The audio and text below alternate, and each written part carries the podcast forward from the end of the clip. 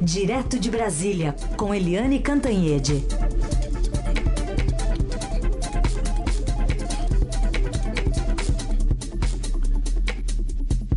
Oi, Eliane, bom dia. Bom dia, Raíssen, Carolina, ouvintes. Eliane, como vai? Vamos começar falando sobre esse é, aumento de temperatura envolvendo o presidente e a carta à democracia. Dia 11 tem essa cerimônia aqui em São Paulo.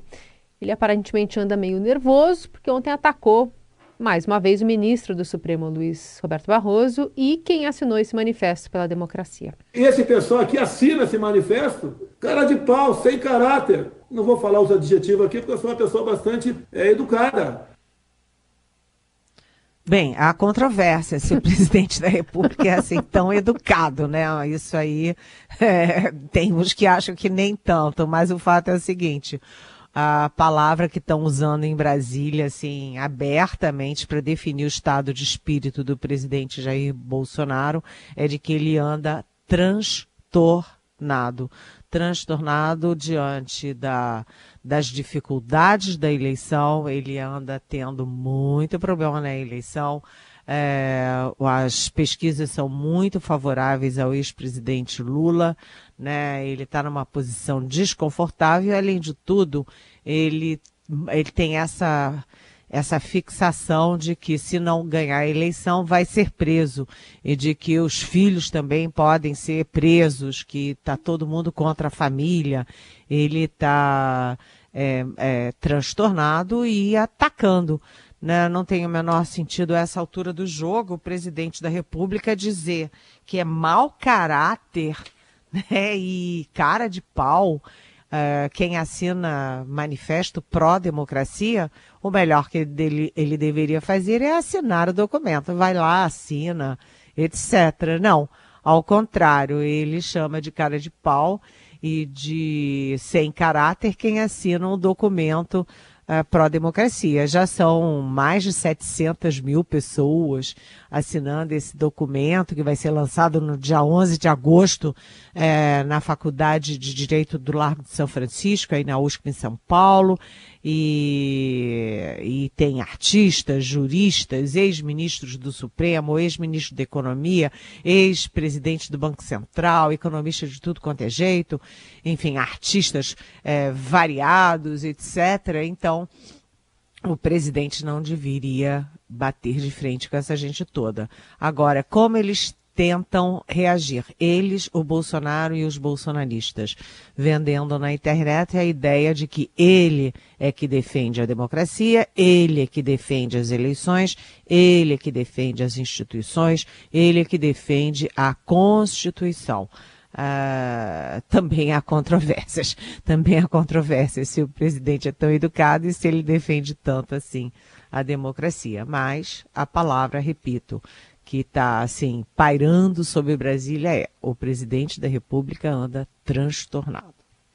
E o ministro da Defesa, Eliane, como é que ele anda assim, o estado de espírito? Como é que você descreve ele? Assim? Olha, ele também é outro transtornado, porque o ministro da Defesa, o general Paulo Sérgio, era super bem avaliado nas Forças Armadas, né? Era querido, ele era, tipo assim, muito profissional, fez um belo trabalho na pandemia, né? Deu de ombros para tudo que o presidente da República falava e dentro do Exército ele adotou é, distanciamento social, máscara, lavar a mão, essas coisas todas. É, e ele é surpreendente como ele foi engolido, né? como ele foi tragado pelo bolsonarismo. Os próprios colegas dele estão perplexos, surpresos. E ontem o general Paulo Sérgio passou vergonha, né? Foi, foi inacreditável. Ele falando grosso com o Supremo né, ele exigindo, né, para o Supremo uma reação urgentíssima para liberar os códigos fontes e deu dias e tal. Primeiro, ele não tem autoridade para botar o dedo na cara dos do presidente do TSE, Supremo não, TSE, desculpa, Tribunal Superior Eleitoral. Ele não tem autoridade para isso. Em lugar nenhum da, da Constituição está escrito que ele pode botar o dedo na cara do presidente do TSE e exigir qualquer coisa desse tipo. Segundo, ele deu prazo, tem que ser em dois, três dias, alguma coisa, urgentíssimo e tal. E aí qual foi o vexame? O vexame é que oh, essas informações que ele estava exigindo com essa empáfia toda estão liberadas desde outubro do ano passado, quase um ano, né? Liberada para todo mundo e o pessoal do Exército que quer mudar tudo, quer fazer monitoramento paralelo, sala paralela, computador paralelo, checagem paralela, nem sabia que isso estava liberado desde outubro. Uma vergonha, um vexame chame. E aí eles vão lá hoje, está lá, tudo aberto, eles vão poder simplesmente olhar. Aliás, só para concluir, ontem o TSE fechou com o terceiro organismo internacional a vinda para acompanhar aqui as eleições e atestar a lisura uh, do pleito no Brasil. Eliane, quando você consulta suas fontes ali sobre a realização da, da, do dia né, da independência, comemoração de 7 de setembro lá em Copacabana, no Rio. Você consegue alguma confirmação já? Ninguém confirma, ninguém confirma. As minhas fontes não confirmam. E ontem teve reportagem, inclusive, no Estadão, mostrando isso. O presidente Jair Bolsonaro falou na semana passada e ontem repetiu que o desfile militar no, do 7 de setembro vai ser na praia de Copacabana, no Rio de Janeiro. E aí você consulta o Ministério da Defesa. O Ministério da Defesa soltou uma nota em cima do muro, dizendo que, olha, oportunamente, vamos ver, tem uma questão de logística e não respondeu. O Comando do Exército também não confirma. O Comando Militar do Leste, que é sediado no Rio de Janeiro, também não confirma. E o dono da festa não é não são os militares. O dono da festa é o prefeito do Rio de Janeiro, o Eduardo Paes. E o Eduardo Paes disse que não sabe nada disso, não. Ninguém avisou para ele. Continuam todos os preparativos para ser onde sempre foi, ou seja, na Avenida Presidente Vargas, em frente ao Palácio Duque de Caxias, onde sempre, exatamente sempre foi. Agora, a turba da bolsonarista da internet está dizendo, ah, vai ser lindo, vai ser uma festa os civis todos misturados com, com, com soldado fardado, tanque na rua, em Copacabana. E aí tem mais, né? Aquele, aquele piso de Copacabana é todo tombado. Como é que você vai botar essas coisas todas lá dentro? É uma confusão. O presidente Bolsonaro estressa o exército brasileiro e mancha a imagem do Exército Brasileiro, das Forças Armadas, o tempo inteiro. Aliás, ele disse que não é só Exército, não. Diz que vai aeronáutica, marinha, polícia militar, é, força isso, força aquilo. Ele quer transformar as Forças Armadas do país em cabos eleitorais dele em plena Copacabana. Gente, olha, é de um nonsenso. Se não fosse perigoso, seria patético. Análise política direto de Brasília com Eliane Cantanhede, agora com olhar para o Congresso Nacional, uma da Câmara e outra no Senado. Bom, na Câmara tem a questão lá daquela lei que queria tirar poder dos governadores para indicação de comandantes da PM. Isso foi adiado e no Senado não vai ser logo não a sabatina de dois indicados do presidente Bolsonaro para o STJ. E esses dois assuntos, Eliane? Pois é, a gente pode assim considerar, né, considerar como duas derrotas do presidente Jair Bolsonaro, uma na Câmara, uma no Senado. Primeiro, é, graças à imprensa, graças à mídia, à imprensa e particularmente ao nosso Estadão e particularmente ainda ao nosso repórter Felipe Frazão, né, que alertou de véspera para aquela decisão que estava assim, ninguém estava falando, estava escondidinha e de repente eh, eles iam decidir sobre essa retirada de poder dos governadores sobre as polícias eh, militares nos estados. E aí, com a, a, matéria do Estadão, que viralizou na internet, que foi para as televisões, para as rádios, para todos os lugares, inclusive para os nossos concorrentes todos, é, aí eu, a Câmara recuou recuou, tirou da pauta. É muito improvável que isso seja votado e mais improvável ainda aprovado ainda esse ano antes da eleição.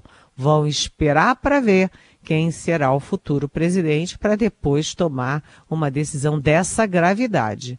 Né? E lá no Senado, uh, eles decidiram fazer o seguinte: olha, eleição, tá todo mundo remoto, etc.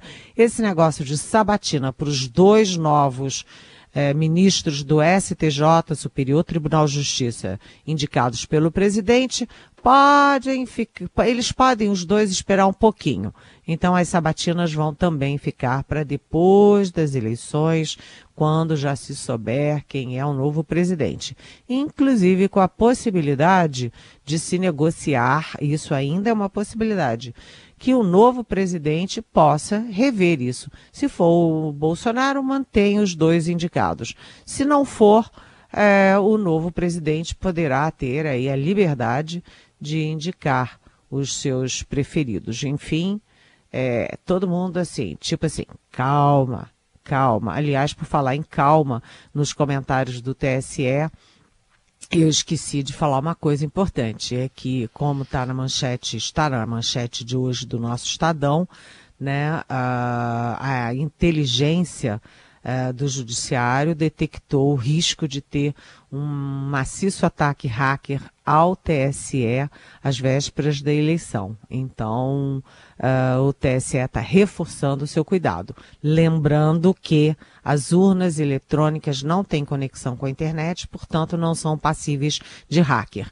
Esse ataque hacker seria ao sistema do TSE, à burocracia, às informações internas, aos processos etc. Ou seja, muita atenção, né, gente? Atenção e tensão. Ainda pensando em eleição, eh, Eliane, o ex-presidente Lula está enfrentando uma crise dentro do PT com o PSB em alguns estados. É, tem é, questão envolvendo a, a, a, cisão do partido né, com o Freixo, tem envolvendo o Alessandro Molon também nessas dessas picuinhas. E, e, o tempo é muito curto, né, para se alinhar tudo isso.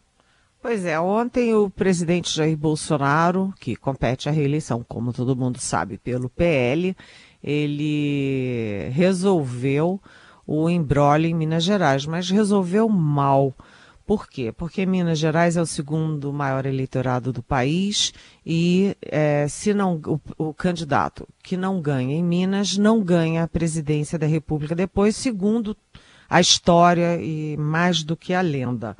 E além disso, você tem em São Paulo o ex em Minas Gerais o ex-presidente Lula com uma margem de 13 a 15 pontos de dianteira em relação ao Bolsonaro. A situação tá ruim para o Bolsonaro no estado-chave. E ele estava, o Bolsonaro estava sem palanque. Por quê?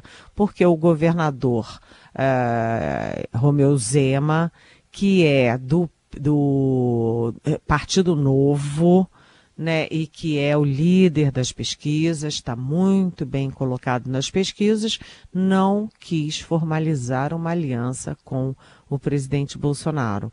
Ele alega que o partido dele, o Novo, tem um candidato, que é o Luiz Felipe Dávila, e com esse bom argumento, esse bom pretexto, ele não está pendurado no Bolsonaro, que vai mal no Estado.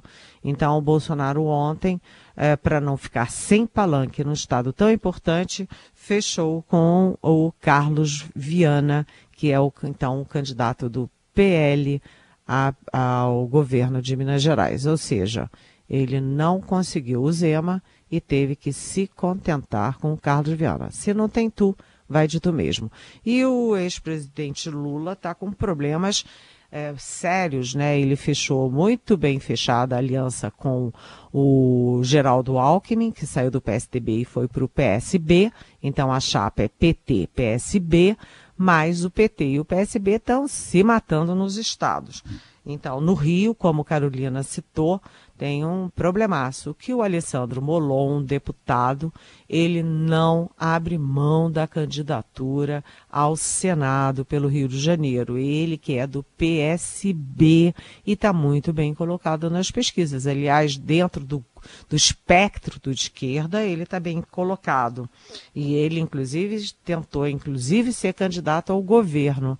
Então, o Molon não sai e aí o PT, a executiva do PT no Rio de Janeiro, defendeu o rompimento do Lula com o Marcelo Freixo, que é o candidato do PSB ao governo do Rio, que é outro estado-chave. Então, Bolsonaro com problema em Minas e Lula com problema de palanque no Rio de Janeiro. Além disso, Lula também está enfrentando problemas no Nordeste, porque pelo menos três estados, em três estados, tem problema entre o é, três dos nove estados, ou seja, um terço dos estados do Nordeste, o PT e o PSB estão se estranhando.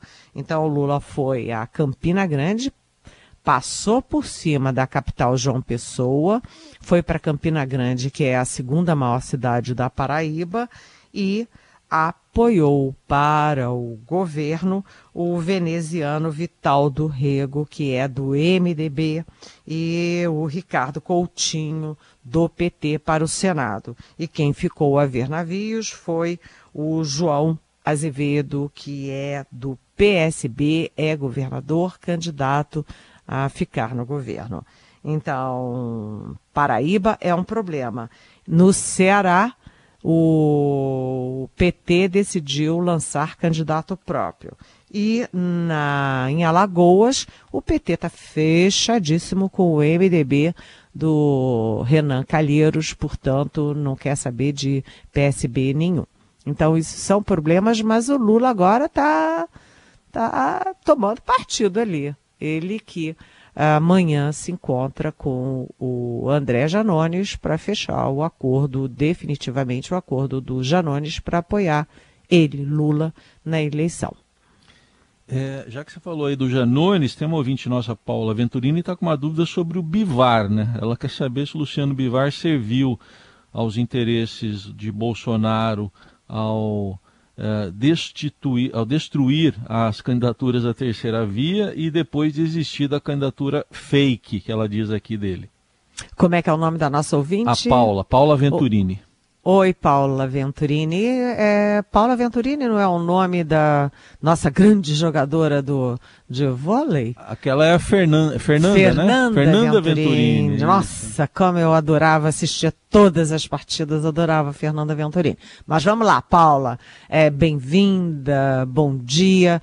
Uh, olha, o Luciano Bivar não está atendendo aos interesses do presidente Bolsonaro, não. Acho que ele está atendendo aos interesses próprios dele. Né? Lá no DEM, demorou a cair a ficha, mas o ex-DEM, agora que está mergulhado até o último fio de cabelo com o Bivar no Novo Brasil, né? já que é DEM, ex-DEM e ex-PSL, né, o DEM viu que caiu numa arapuca, né, porque o Luciano Bivar só pensa nele. O Luciano Bivar está negociando com o Lula para ter a chance de ser é, presidente da Câmara no ano que vem, enquanto o braço direito do Bivar, que é o Antônio Rueda, está indo ao Rio falar com o é, Flávio Bolsonaro. Ou seja, quem dá mais? Isso é o tipo típico leilão. União Brasil tem o maior fundo eleitoral, o maior tempo de televisão, é uma potência eleitoral, não tem candidato e está fazendo leilão. Agora, isso tudo, Paula, pode mudar a partir do ano que vem. Por quê? Porque hoje, né, o PSL, ex-PSL do Bolsonaro, é majoritário no União Brasil. Mas a partir do ano que vem, o ex-DEM acha que os candidatos do PSL têm menos chances à Câmara, Senado, é, governos, e que o ex-DEM é mais bem posicionado em vários estados, então eles acham que no ano que vem isso reverte. O equilíbrio interno do União Brasil muda e o Luciano Bivar vai ter que parar de se comportar como dono, proprietário do partido e fazer esse tipo de leilão. Muito feio, né? Iriane Cantanhede respondendo as perguntas que vocês enviam para cá pelo 994811777. Se preferir, tem a hashtag Pergunte para Eliane nas redes sociais. E claro que você ouve as respostas e todo o comentário da Eliane sempre que quiser nas plataformas digitais em versão podcast do Estadão. Obrigada, Eliane. Até amanhã. Até amanhã. Olha, só um detalhe. Hoje, atenção à decisão do Supremo Tribunal Federal sobre lei de improbidade. Isso interessa diretamente, por exemplo, ao presidente da Câmara, Arthur Lira, ao ex-governador do DF, José Roberto Arruda, ao ex-governador do Rio, Antony Garotinho, e, segundo o procurador Sarrubo de São Paulo, como a Carolina disse aqui ontem, 15 mil condenados uh, só no estado de São Paulo pela lei da improbidade. Então vamos ficar de olho e até amanhã. Beijão.